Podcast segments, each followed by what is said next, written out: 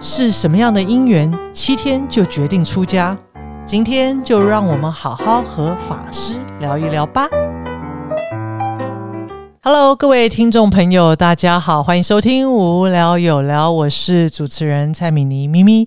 今天呢，非常荣幸邀请到法鼓山僧伽大学教务长长期法师，法师好，咪咪菩萨好。在和法师在访谈的过程当中，可以强烈的感受到，法师出家之后，真的是呃，人生好像仿佛进入另外一个阶段。对呀，我觉得出家之后，好像打开了很多。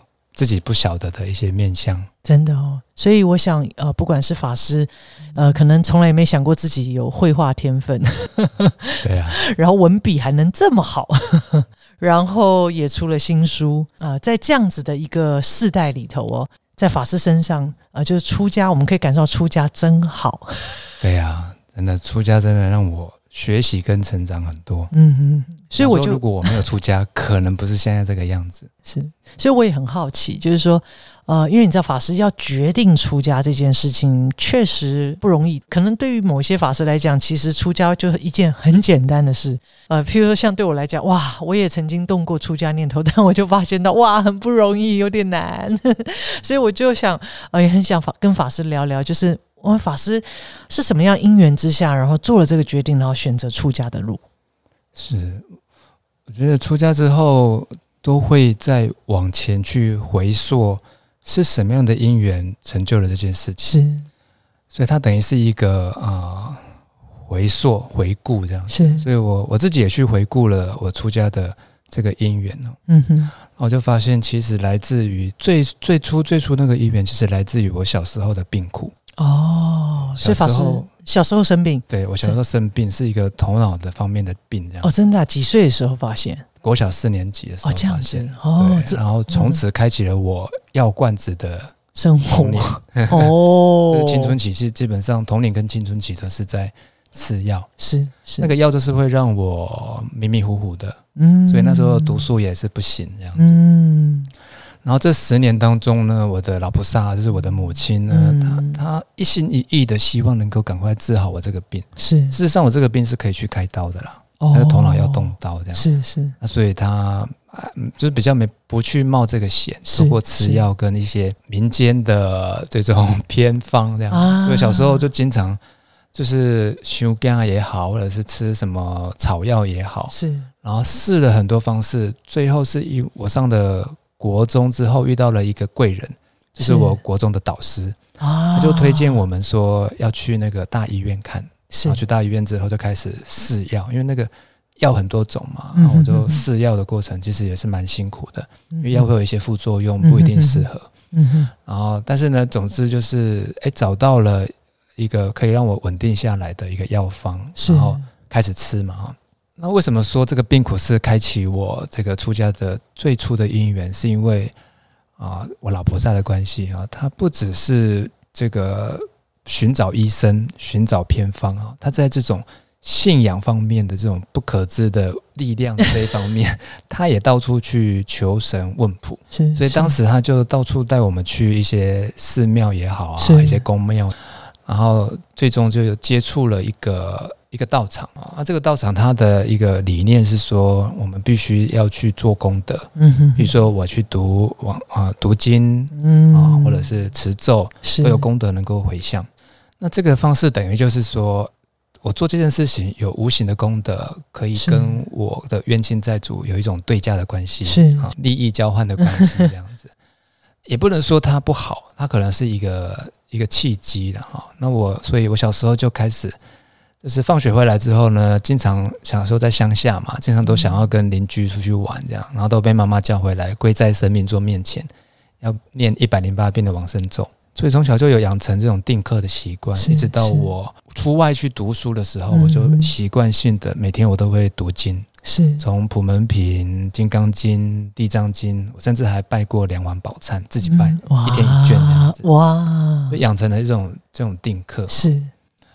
那虽然说当时的用心是希望做这些事情是有功德，能够回向给我的冤亲债主，这种心境呢，其实啊，无形当中也也也不能说没有功德，嗯，但那个功德绝对不是拿来计价的，那个功德是我在读经持咒的过程当中，我的心本身也安定。嗯，可能只有二十分钟，可能只有三十分钟，可是我一天里面就是这二十分钟、三十分钟沉淀下来，是什么事情都不想，甚至是因为是持咒读经嘛，所以我是带着一种恭敬的心。是，所以我一定是洗澡洗完，一定是把我的桌子全部都打扫干净，都不放任何东西，就一个台灯，嗯哼，然后一本经书这样子，在那个时间点就只有我跟经书，嗯哼，在一起，嗯哼，无形当中我觉得是凝练了一种，就是让我的心境变得比较，每天都在都有一段时间是沉淀的，是是，对，所以所谓的功德，我觉得反而是这个，是，而不是有什么无形的功德能够计价去。还给所谓的冤亲债主，当然或许也有这样子。那也因为这个道场它提供了这个方便啊，所以哎，我开启了我接触这个佛法的机会。这样是是。那不过这个道场呢，它倒是有一点像啊，我们现在所谓的复佛法的外道哦。为什么会有这些诉求？是因为啊，这个道场它有人奉献出自己的身体，给这些无形的众生能够复生。哦，就是有点类似这种这种氛围这样子。那我我也去了这个道场当义工，这样，然后在那里面深刻的体验到说，对于自己很未知的东西的一种恐惧。嗯，这样子。对，这个是怎么说呢？就是因为那个东西被附身了嘛，哈，所以他。他附身的时候，就是会开始找他的冤亲债主，用手指着在场的所有的人。他当时就是升起的无比的恐惧啊，觉得如果佛教是这样的样态的话，怎么是不是带给大家平安跟快乐，反而一开始就给大家很大的恐惧。所以我在那个寺院，我们也是拜两皇宝忏，做了九天的义工之后呢，我就更迷惑了。好在。我那一次的那个法会是在我准备要来台北读书的那个那个暑假，是，然后一直到我到了台北读书，有一个因缘，是我参加了我表姐的婚礼。哦，哎，我表姐在台北工作嘛，是邀请我参加她的婚礼，是，结果是我们法鼓山的佛化婚礼。对，那一次是因为法鼓山那时候还在建设，所以我们是在那个青年活动中心，是师傅来，然后证婚人是林青霞。就远远的看到他这样子，那那一次的姻缘呢？我参加完之后，我的一个我的表姐，我另外一个表姐啦，就是她们是姐妹，啊，就跟我讲说，哎，她就建议我来法国山学禅修。啊，那我就听进去了，嗯，然后我就跟我的那时候在读研究所，就跟我的一个妈吉，我们一起到新竹科学园区去做我们的论文。我想要学禅修，她想要学跳舞，然后我们就，而且呢，地点都在东区，嗯哼。因为我的学校在那个忠孝东路嘛，所以我们就忠孝东路往前走呢，就可以到安和分院。然后安和分院的对面就是跳舞街舞的教室，这样子。所以我们两个就约好了。是那时候是四堂课的晚上的，然后他就陪我来学这个禅修、禅训班、初级班，然后我陪他去学跳舞。结果，结果，结果他呢临时反悔，他就不学禅修了。但是我没有反悔。开启了我真正接触正信佛教的机会。刚刚提到说，我那个类似像复佛法爱道的那种方式，反而没办法带给我平安跟健康，反而带给我的是极大的恐惧。而且他们传播的观念是一种计价的利益交换的方式，是这个是对我当时对佛教的的一一些偏见。是一直到我来到安德分约学禅修，我才发现说。原来啊，佛法不是拿来交换的东西，是。它是拿来生活当中运用的，是。再来发现自己有烦恼，透过烦恼来处理烦恼，嗯，同时帮助完自己之后，我还能够来回馈给众生的，是，这是第一个我学到的。第二个是我到了安德分院之后，我有参加他们的念佛共修，啊，这个也跟我之前在那个道场很不一样，是。之前在那个道场，我参加梁皇宝忏嘛，是。就很多时候都是法器声音很大声啊，上面的法师唱的声音透过麦克风好大声，可下面的人都唱不出来。可是我到安和分院参加的念佛共修，我在那个第一次参加的时候呢，我就感动到流眼泪，嗯，因为呢，整个人一起共修的力量，每个人都付出佛号的这个声音，然后全部的人集合在一起，就好像。排山倒海的力量推动的我，让我忍不住就流下眼泪。我就发现说，哇，这个才是共修的力量，而不是透过麦克风一个人唱的很大声。这个才是一个共修的氛围。这个是我刚刚接触安德分院给我感受到的很不一样的佛教的氛围，是，所以我当时我就学完禅训班之后呢，我其实就继续留在安德分院，然后也报名了那个法器班，是啊，当时我就开始学那个地中这样，可是没有多久我就毕业了，研究所就毕业了这样，我就到了新竹去工作。是啊，其实我到新竹工作，当时找到的工作谈的条件就是没有多久就要整个都移动到南科去，因为当时南科的晶圆厂十二寸的盖好了，希望所有的研发部门都往要过去往台南去，这样。就当时就是搭着这一批要往南的这批工程师就，就是就直接到台南去了，这样子。嗯。那因为也孤身寡人，所以没，但去了才知道考验来了。是。一个就是台南的科学园区是在新市乡，是一个比较偏僻的小乡镇，嗯不像新竹，它离市区很近，嗯。园区是离市区很近的，是是。所以很多花花世界你可以让你不无聊。是。我到台南去之后，就是住在公司的宿舍，新市乡啊，它是一个湿地，是一个保护区，所以外面其实是啊。还在开发的。所以我在那个地方就是并不是过得不好，我觉得我反而在那个地方是学习到很多东西，是只是我慢慢的越来越发现说，这个不是我要的生活。哦对，因为我每天我的工作就是要面对客户嘛，是所以我们每天面对的是数字。我把数字呢，晶片里面的实验晶片里面啊投下的这些参数做成了晶片之后，它有量出很多数据嘛。我把数据做分析，做成一个报告给我的老板，我老板再拿去跟客户报告。啊，当然里面有很多实验的精神，有很多东西是可以很多东西可以学习这样子。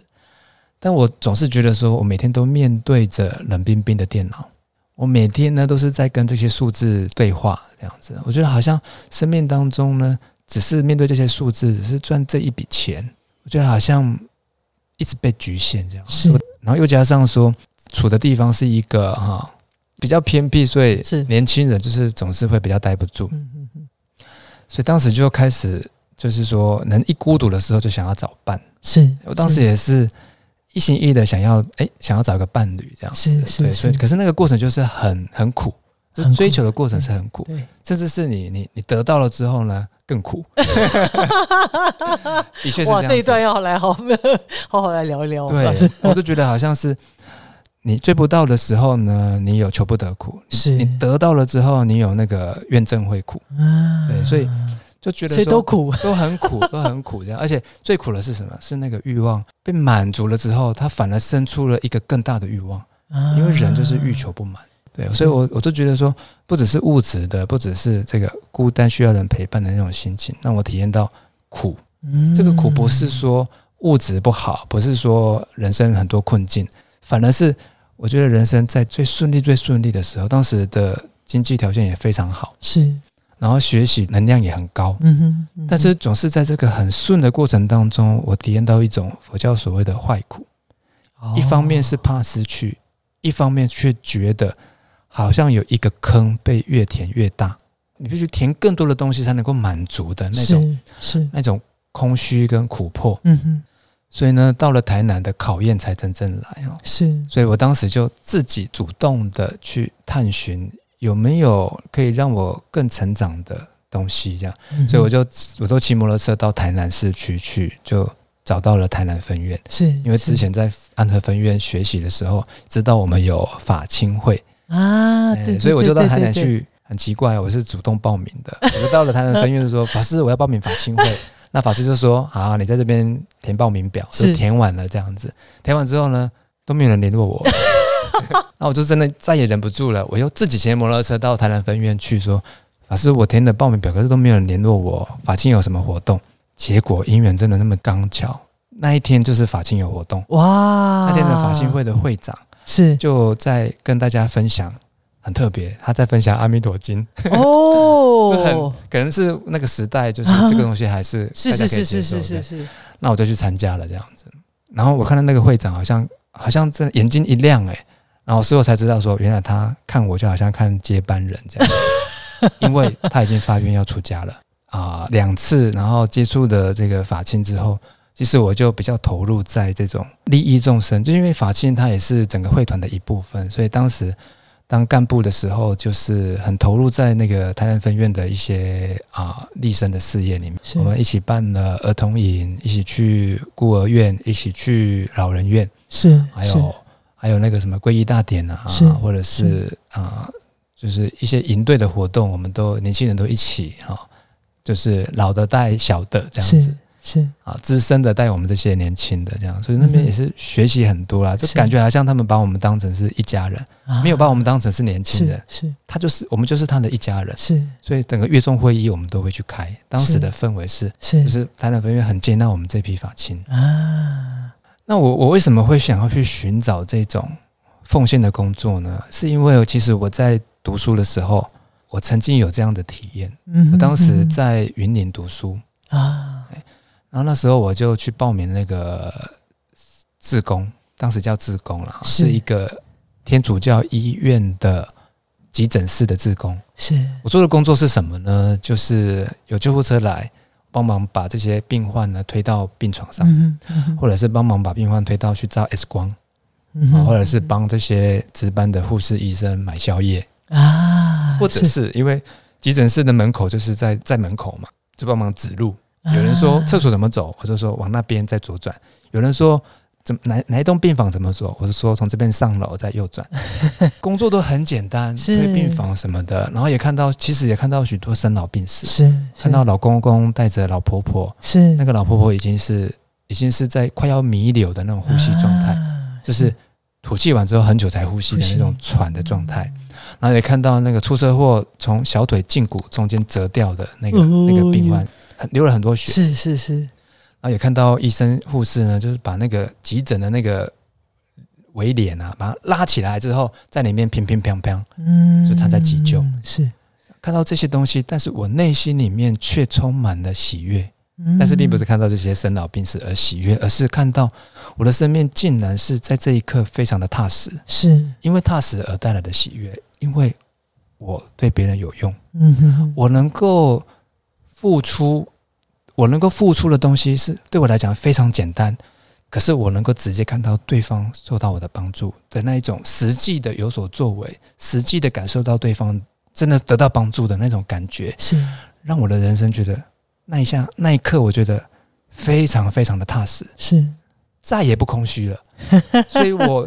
一直到我工作感觉到那个空虚感的时候，我就一直想要追寻着我过去曾经当志工时候的那种是踏实的喜悦，所以我才会接触那个法清会。法清会对，然后在奉献的过程当中，的确有比较不空虚，但是我每次办完活动骑摩托车回来，就还是空虚。对，我就恨不得呢，马上我就。再去法清会，对我就恨不得马上就是我不要工作了，我完全投入，是是是，不为自己，完全在这个这个利益众生啊是。的当下，这样。当然也不是说办这些营队都没有挫折了，其实也是有，是是，但至少说比就是说都只为自己，我觉得好像更更生命更提升更多这样子，尤其是那个踏实感。是。对，然后也因为这个接触了法青会呢，所以啊，也法青同学很多鼓励，包含我那个会长，他要出家了，他就跟我讲说，你一定要来参加生命自觉营哦。对，所以我那时候就报名了。是我参加法青的隔年，我就我就报名了二零零六年的那个自觉营，是第三届的自觉营哦。然后来了自觉营之后呢，哎，其实有时候我觉得人啊，生命在要往下一个关卡。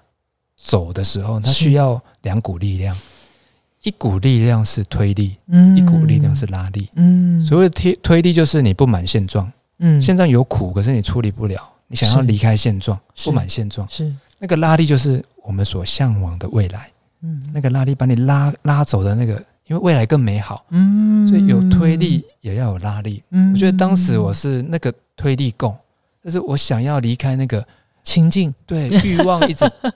一直不满，对，一直越填越大的那个坑，那个苦啊，是那个苦真的是太苦了，是让我的生命很空虚的，是那种我想要离开，那是推力。然后一直到我参加生命之觉，那个拉力就出现了，哇！因为这是出家是我向往的生活。我参加那时候呢是七天而已，是而且我们住在南寮，是我什么都忘记了，只记得两件事情。嗯，第一件事情就是好冷哦。那时候寒流太大了，我们一出来就是外面，所以就是对，都冬天，对，都冬天太冷了这样子。第二个就是带我们的法师笑得很开心，我不晓得他们这么为什么那么开心，是。哎，他们笑的状况就是上排牙齿跟下排牙齿都会露出来的，的那种开心。是他们有什么是我不晓得的吗？嗯，我就一直疑惑的这样子，是，对，就当时就觉得说那股拉力就是，其实我向往着出家，全心的投入，不为自己，只为利益众生的生活，啊，所以这股拉力就让我向往着想要出家的过这样子利益众生、亲近的生活，是，所以我参加。这个啊，这卷结束之后，那一天下山，真的才七天而已哦。我是恍如隔世。我那时候就是顶着光头嘛，然后戴着毛帽。台南蛮热的哈，是一个热带地方。那就是大家看我很奇怪，这么热还戴着还戴着毛毛这样子。然后更奇怪的是，那一天我决定告诉我的老菩萨的时候，我我是因为希望有一个空间嘛，所以我就在那个就没有在办公室，是我就在电梯门口。电梯出来那一层楼那边打电话给我的老菩萨，那我一听到他的声音我就哭了啊！平常都是我老菩萨比较爱哭，那我哭的原因是说，哇，我已经决定出家了，是，可是所以我再也没办法在物质上面供养我的父母，是这样子，所以我我说那时候就是泣不成声，我讲不出话来。那我老婆她都看到我怎么一直在啜泣，听到我一直在啜泣，她就说怎么了？你慢慢来，这样子慢慢说这样。那我的情绪平复了之后，我就跟她讲说。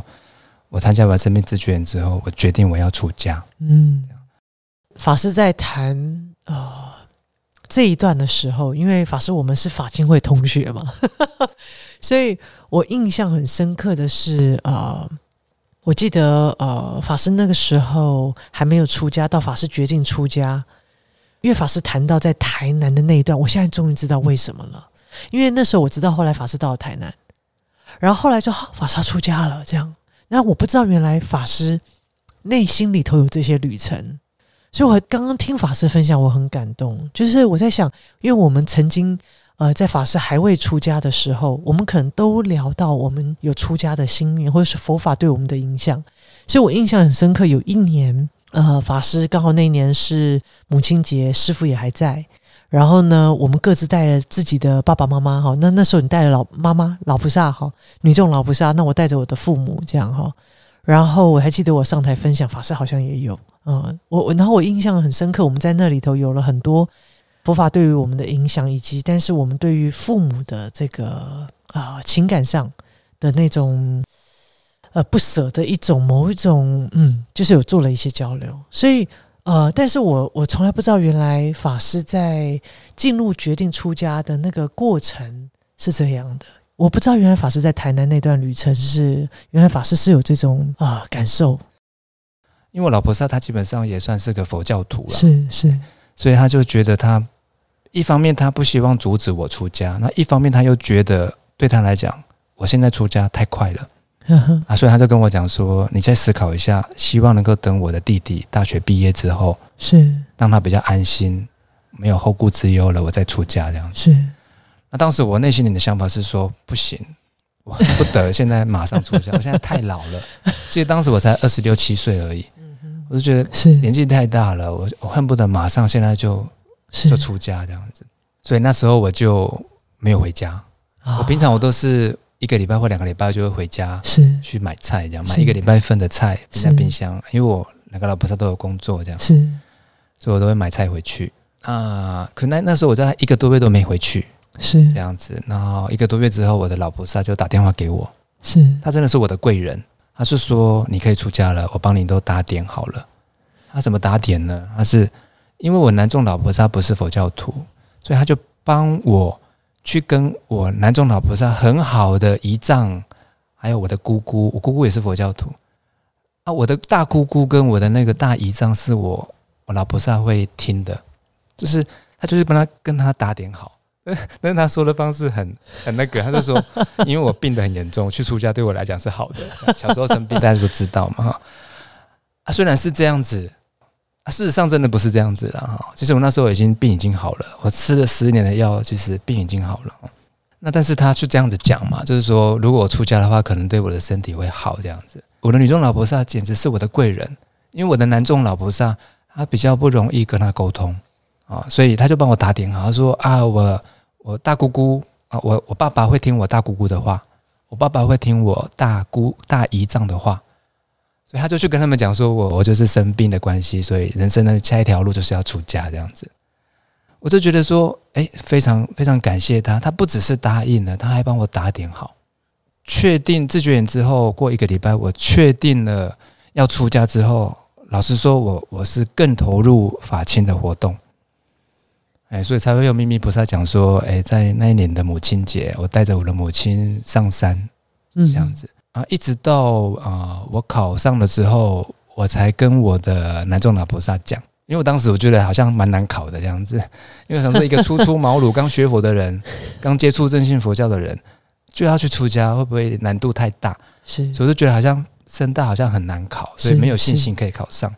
一直到我考上，我才跟我南众老菩萨讲。我记得我要讲之前还跟你有交流，你教我什么？你记得吗？我知道有这一个这一段，但我真的忘了法师，我那时候说什么？你说。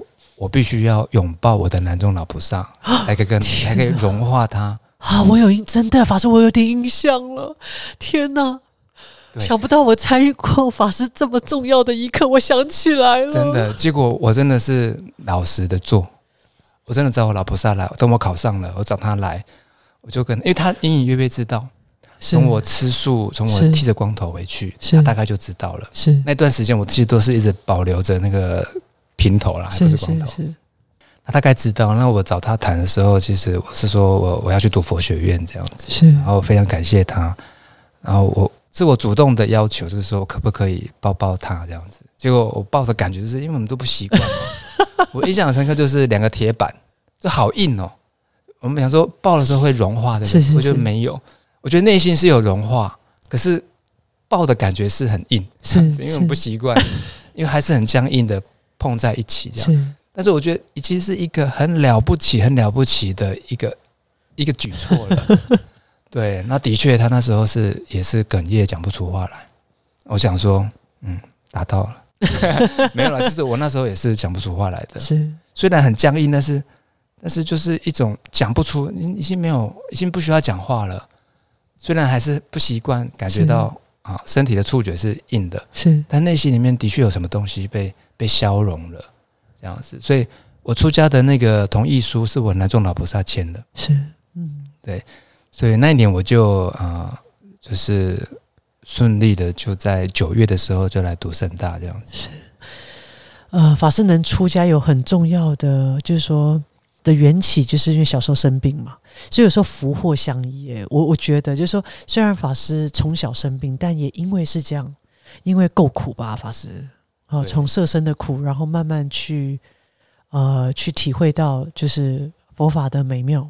嗯，对，所以我一直觉得色身的苦其实不是苦，是觉得我我的出家前体验到比较苦的是那个欲望填不满的那个苦迫，是是一直轮回，一直寻找都找不到的那个苦。我觉得心里面的苦比色身的苦更苦。是是，所以所以呃，如果法师一直在谈因缘，因缘哦。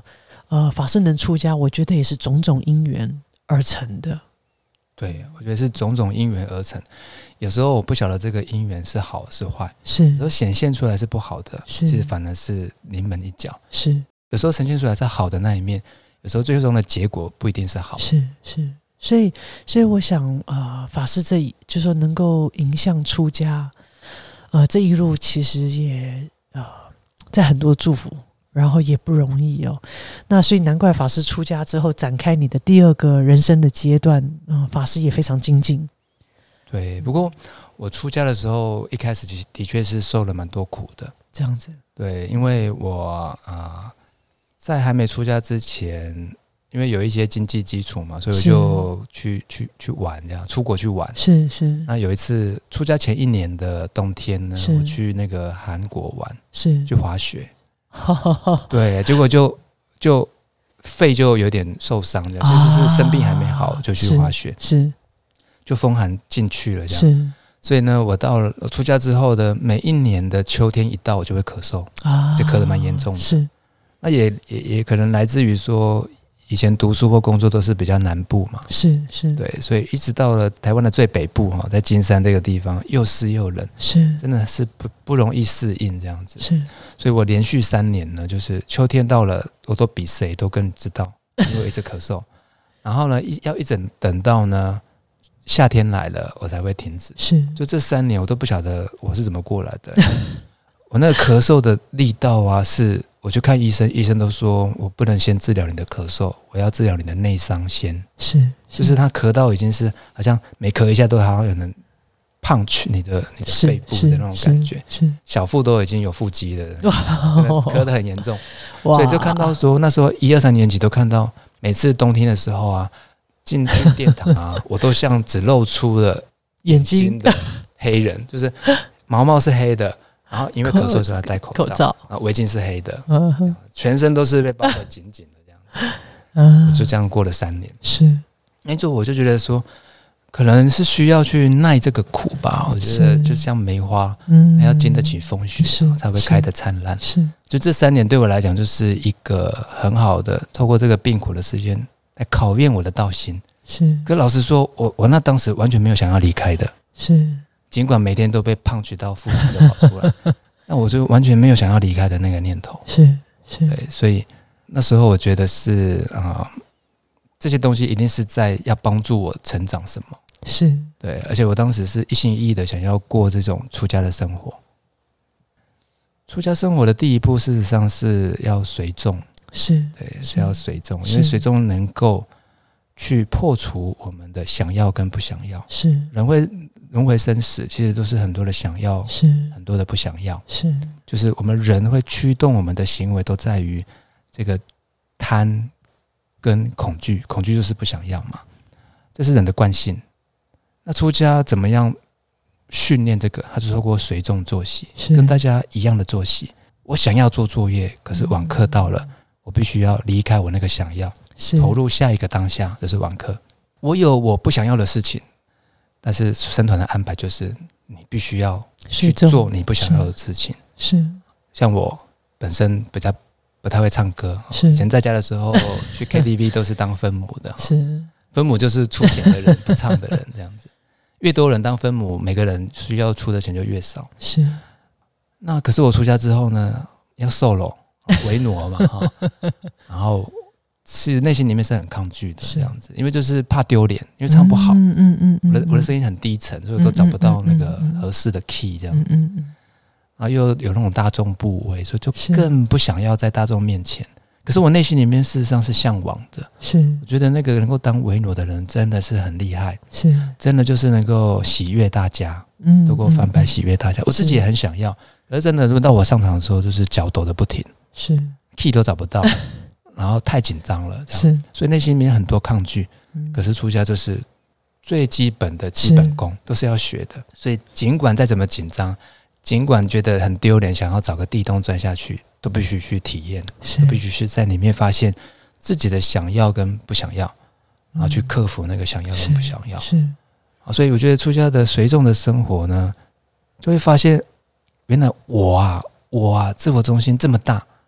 首先要发现，我才可以去处理它。是是，所以我觉得最可贵的就是，不是什么生活的形态，而是这些生活形态背后里面想要传达的讯息是修行，要从我下手。嗯，对，所以我我就是觉得说，哎，这个一二三年级的这种病苦的视线，或者是生团啊、生大作息的安排，让我去把那个想要跟不想要，先先去放下这些东西。是。啊，然后还有就是说，随中作息其实它还可以让我们营造出一种内在的空间。是啊，这内在空间你必须是浸润在那个那个情况底下，才有可能开才有可能生出来的。是这个空间只要一生出来呢，我们就很容易去发现什么东西是外来的。我们有许多过去学习的价值观，是我们都说那个也可以说是杂染。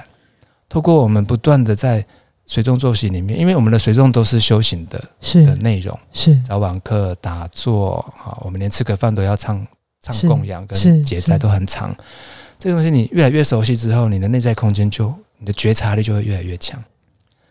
那你就会发现有什么东西是外来的，是。是杂染。我透过水中抖落它，是。这也是放下。哇。然后最重要的是说，我们出家众被称作是众生的福田，我们何德何能成为众生的福田呢？事实上，就是在每天的随众跟佛菩萨的的这种泛唱、这种这种沉浸里面，与佛相应里面，有东西可以成为众生的福田。是，对，所以，诶，我觉得出家很可贵，就是一开始进来，就是让我们先放下一些东西，透过随众作息，让我们，或者是透过生大的一些安排，让我们放下我执，让我们累积许多的福德。是这些东西都是以后的资粮，是之所以成为众生的福田，都是从这边来的。是对，所以我觉得它很可贵的地方是，自己不断的把这些想要跟不想要的杂染放下，不断的不断的又能够累积许多的福德资粮，等于是说拿福德的拿施主的香花来来供佛这样。是，对，所以我觉得这个出家真的是是非常的可贵，是真的。我想。啊，因为法师我们在学佛的路上嘛，我们说说真的都会有想出家的信念哦。但是真正的发愿啊，这个出家，呃，确实啊，就是说确实不容易。那我想，呃，法师就是说能够呃为为众生啊，那更重要其实是因为自己也希望，呃，就说。做自己生命的主人是这样讲嘛？就真正从这里头想要去啊通向解脱，那在这个呃过程当中又怎么样在呃自利利他、利人利己的过程当中呃共同圆满哦？呃，所以我想呃出家真好，嗯，在就是我我其实因为我跟法师真的也很熟悉了，呃，听到法师谈到出家这个过程，其实我内心里头啊。真的很难表达自己的心境哎，其实呃，既感动之外，也觉得哇，真的出家真好。所以，所以呃，我知道我们生生且大学呃，其实每年都会，应该说深大哦，每年都会有这个自觉营。那法师也是因为生命自觉营而后决定出家。所以，我们自觉营呃，每年大概都是什么时候啊？我们都是在那个寒假的时候。可能在过年前，或可能在过年后啊，大概就是因为寒假学生不用上课，是是是，起来自愿那个自觉营，是每年的十月十五号开始报名，十月十五号开始啊，那太好了。所以如果听到这一集的听众，呃，因为法师出家因缘，还有在出家里头。呃，原来你也很想体验这样出家生活的话，非常欢迎你啊，来关注我们法鼓山深大啊，每年都会举办的这个生命自觉营啊。呃，除了生命自觉营之外，我知道我们深大在身材养成上面其实是非常用心，因为法师现在是教务长嘛，哈。那所以呃，如果各位听众朋友，如果您已经决定想出家，那也非常欢迎来报名我们深大法师。我想请教，我们如果想报名深大的时候，大概是每年大概什么时候啊？我们每年大概会在三月的第二个礼拜有一个招生的说明会哦，然后会从四月一号开始可以报名，一直到五月十五号。嗯，当时我们报名会有分两个阶段，一个是网络先报名，然后呢把它印出来之后，还要交一些我们的体检报告啊，我们的自传啊，是。然后用通讯的寄到我们圣贤大学来，是才算报名完成。是是，哎，四月一号到五月十五号，然后我们会在五月三十跟五月三十一号有招生的考试跟面试，放榜大概就是六月。所以我想各位听众朋友啊，如果您想出家，那一定要把握啊！我们今年这个三月份大概第二周啊，就会有一个深大的说明会，欢迎您可以持续关注哦。今天真的非常感谢啊，长期法师的分享，我都不好意思讲。其实刚刚法师在呃分享这个出家因缘的过程当中，我已经泣不成声，我都无法主持了，因为实在太感动了。因为呃，也勾出许多在法师我们年轻的时候成长的一些。一些生命的一些片刻，呃，当然，我觉得我也很惭愧，有时候真的觉得出家真的是，我想是真的是一个非常好的生命的选项。虽然我没有选择走向出家，但我想我也在作为一个在家居士，我也要活出像出家人这样子的身影哦。所以也非常感谢法师的分享，让我再一次能够呃重新重新问问自己很多的问题，真的真的。再次谢谢长期法师，谢谢咪咪菩萨。嗯，那我想各位听众朋友，如果您非常喜欢我们无聊有聊，每一集都会跟不同的法师来谈谈，就是佛法如何运用在生命当中。啊，如果您有一些生命当中想要被解惑的议题呢，您也可以在我们无聊有聊或者心里有鬼哦上面留言哦。那我们也可以针对这些您想要和法师交流这些议题里头，我们来跟法师请法。我们下一集线上相遇喽，各位听众朋友，拜拜，拜拜。